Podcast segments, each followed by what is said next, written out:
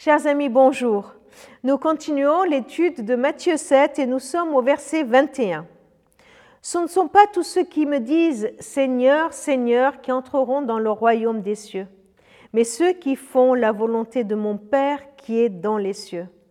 Au jour du jugement, beaucoup me diront Seigneur, Seigneur, n'est-ce pas en ton nom que nous avons été prophètes? N'est-ce pas en ton nom que nous avons chassé des démons? N'est-ce pas en ton nom que nous avons accompli de nombreux miracles?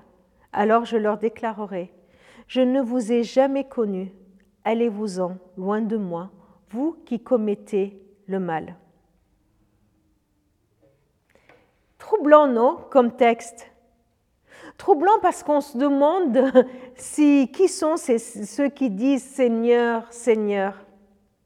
Troublant parce qu'on se dit, mais peut-être qu'il s'agit de nous il s'agit peut-être de moi. Est-ce que c'est moi qui fais partie de ceux qui disent Seigneur, Seigneur, et à qui Jésus dirait Je ne vous ai jamais connu? Qui sont ces personnes dont parle Jésus? Eh bien, des personnes qui ont accompli des actes précis. Ils proclament, ils racontent des choses, ils euh, disent parler au nom de Jésus, ils prophétisent, ils proclament la bonne nouvelle, le projet de Dieu, le dessein de Dieu. Ils chassent des démons, ce qui sous-entend qu'ils ont peut-être une autorité ou une puissance. Et ils font même des miracles, comme des guérisons. Alors, comment répondre aux troubles qu'on ressent quand on lit ces versets? Jésus pointe quelque chose d'important. Il ne pointe pas leur action.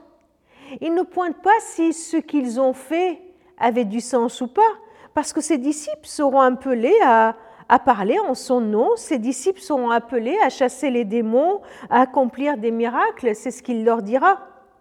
Mais il s'agit de personnes qui disent avoir fait ces choses-là en son nom alors qu'elles n'étaient pas mandatées par lui, alors que ce n'était pas la volonté de, de, leur Père qui est dans les cieux.